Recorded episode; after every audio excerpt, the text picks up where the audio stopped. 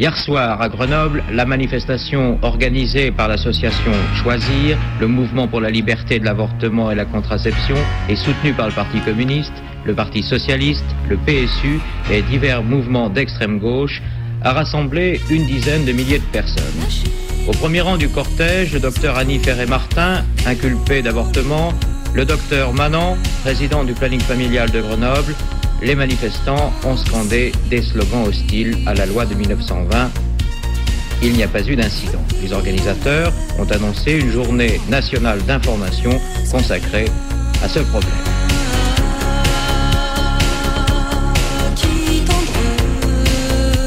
Il n'y a pas eu d'incident.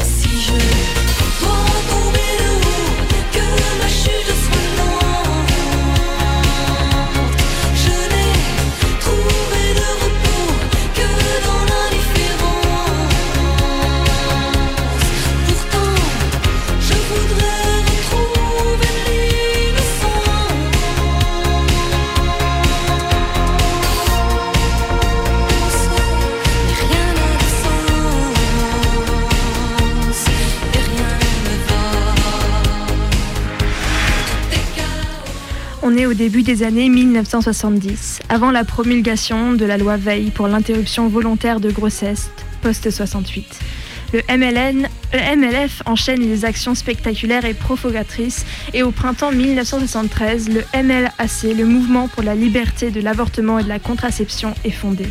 La question du droit à l'avortement est au cœur de tous les débats, mais le gouvernement ne l'entend pas de cette oreille. Le planning familial, suite à la loi Neuwirth en 1967, accepte de donner des moyens de contraception, mais sans pour autant permettre l'interruption de grossesse, alors que les avortements représentent à l'époque la première cause de mortalité des femmes.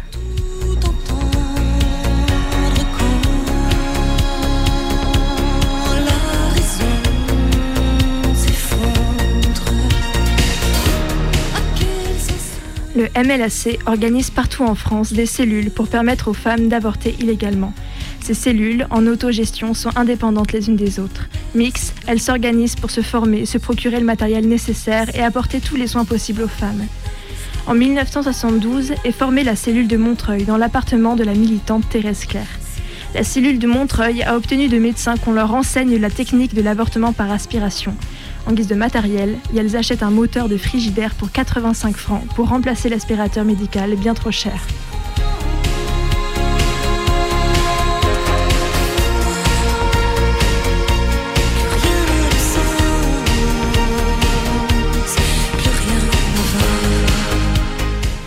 Tout l'immeuble est impliqué, hormis la voisine du rez-de-chaussée. Un jour, elle les prend à part. Dites donc, il y a du monde qui défile ici. On lui explique alors que les activités qui prennent place dans le bâtiment, ce sont des IVG. Et elle répond Moi j'ai avorté deux fois. Puis elle décide de faire des gâteaux pour chaque fois où les activistes se réunissent. Pendant un an, elle pratique des avortements en communauté et en solidarité.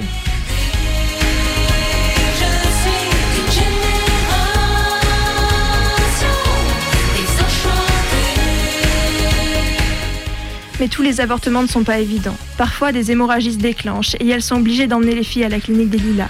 Un jour, c'est au tour d'une jeune fille de 18 ans. Impossible de lui ouvrir le col de l'utérus, alors elles sont contraintes de l'emmener à l'hôpital et pour ça, obtenir l'autorisation de ses parents.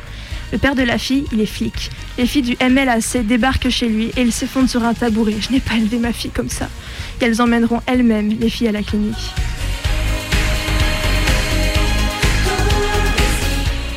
L'avortement, ce n'est pas drôle, quoi qu'on en pense. Les femmes qui venaient nous voir n'étaient pas fières, nous les faisions toujours.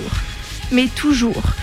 S'exprimer au sein de groupes de parole au préalable, dans des locaux mis à notre disposition. Chacune racontait pourquoi elle souhaitait mettre un terme à sa grossesse. Elle ne prenait en général pas de contraception, aveuglée par toutes les débilités qu'elles entendaient à l'époque sur le fait que cela était honteux et contre nature. Puis elles se sont aperçues qu'elles n'étaient pas seules dans ce cas et qu'un changement était possible. Aux femmes qui arrivaient en chuchotant Je veux avorter, je répondais Si vous voulez obtenir le droit, il faut gueuler.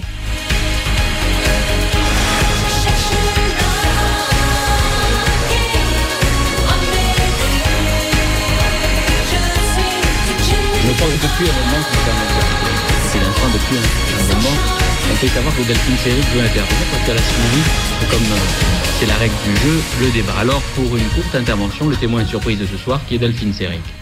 Oui, moi je sens que je vais pas beaucoup avoir l'occasion de parler parce qu'évidemment euh, euh, je, suis là dans un studio à part, donc je vais dire simplement ce que j'ai à dire maintenant parce que je sens que je n'arriverai plus à placer un mot. On a de nouveau parlé de traumatisme. Je dis qu'il est plus traumatisant et toutes les femmes le savent d'élever des enfants que d'avorter. Un avortement fait sciemment, délicatement et je ne sais plus qui a dit tout à l'heure, je ne sais plus puisqu'on va pas laisser parler, euh, a dit qu'il s'agissait de cas particuliers. En effet, il s'agit de cas particuliers. Chaque femme doit se faire avorter dans les conditions qu'elle souhaite, dans sa, propre chambre si elle le souhaite, et les milieux hospitaliers, comme l'a dit euh, le docteur Netter, ne sont pas à même de subvenir aux besoins d'avortement de toutes les femmes de France. Donc il conviendrait en effet que ça ne se passe pas forcément en milieu hospitalier, mais par des équipes paramédicales très capables de faire ces choses-là. Il n'y a pas besoin d'être membre du Conseil de l'ordre pour faire des avortements extrêmement simples à l'heure actuelle. Bon, on a parlé de sexualité vagabonde. Je crois que c'est monsieur le ministre qui a parlé de sexualité vagabonde. Moi, je trouve ça euh, absolument méprisant. Je trouve ça odieux. La sexualité des femmes n'est pas plus vagabonde que la sexualité des hommes. Et il ne s'agit pas de distinguer entre les jeunes filles qui ont une sexualité vagabonde ou pas. Ça, c'est une chose que je trouve parfaitement écœurante, un terme qu'on ne devrait pas entendre. Bon, on a parlé de donner la liberté. Est-il raisonnable de donner la liberté? Vous êtes tous des hommes, là. Il y a des millions de femmes en France et on est en train de discuter de savoir si on doit leur donner la liberté, si elles sont capables de prendre leurs responsabilités. En somme, nous sommes des petites, des petites euh, euh, personnes inintelligentes, comme des petits chiens qu'on doit promener de telle heure à telle heure et on ne nous donne pas notre autonomie, l'autonomie de notre corps. C'est bien ça, vous êtes en train de discuter de si nous sommes suffisamment raisonnables pour qu'on nous donne notre liberté. Notre liberté, nous la prenons tous les jours au risque de notre vie. Les femmes se font avorter au risque de leur vie. Il me semble que euh, c'est savoir ce qu'on veut à ce moment-là. Quand, je, je, n'ai pas pu suivre tout votre débat parce que vous avez dit, vous avez fait de longs discours qui, à mon avis, ne mènent à rien vu qu'il n'y a qu'une femme dans votre débat. Non, il y en a trois, avec, deux. trois avec deux, femmes.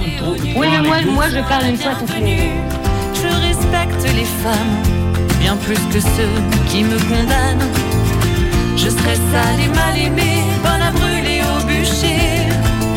Moi la sorcière complètement barge, croyez-moi, j'ai le dos large.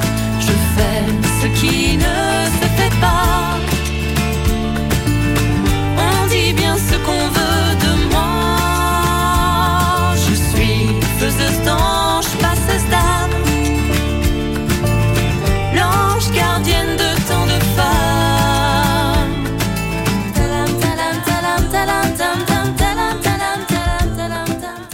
De cette période où la cellule de Montreuil est en activité, Thérèse Claire se rappelle d'avoir beaucoup appris sur la vie intime des femmes et aussi sur le manque de soutien des hommes.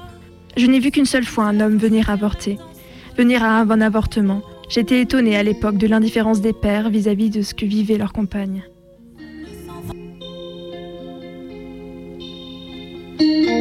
Nager dans les eaux troubles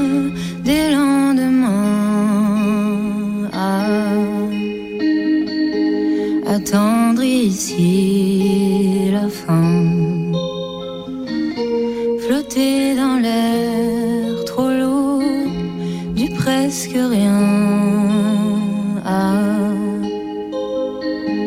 à qui tendre l'amour si je dois tomber de haut, que ma chute soit lente. Il y a quelques semaines à Paris, une manifestation contre le droit à l'avortement a rassemblé des milliers de personnes. Si les Chiliennes ont arraché la légalisation de l'IVG, les Polonaises ont vu leurs droits leur droit piétinés. Nombreux sont encore les pays dans le monde à interdire l'avortement, y compris en cas de viol, et où les femmes risquent leur vie et la prison pour se débarrasser d'un fœtus. En Italie, 70% des médecins refusent de pratiquer les IVG, voire 93% dans le sud du pays. Qu'une seule solution pour les femmes, devenir des sorcières autogérées.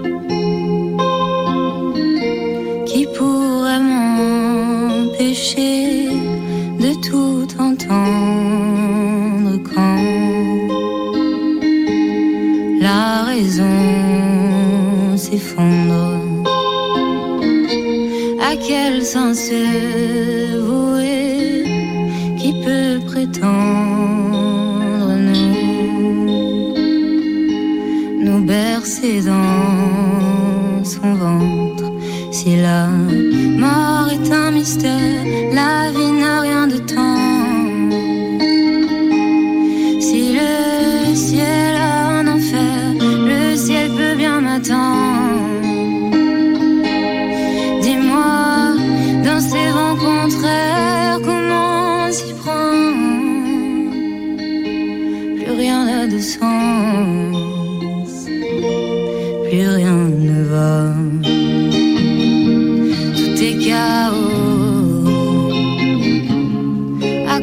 Tous mes idéaux des mots abîmés. Je cherche une âme qui pourra m'aider. Je suis une génération désenchantée. Tout est chaos à côté. Tous mes idéaux démons abîmés. Je cherche une âme qui pourra m'aider. Je suis une génération désenchantée, désenchantée.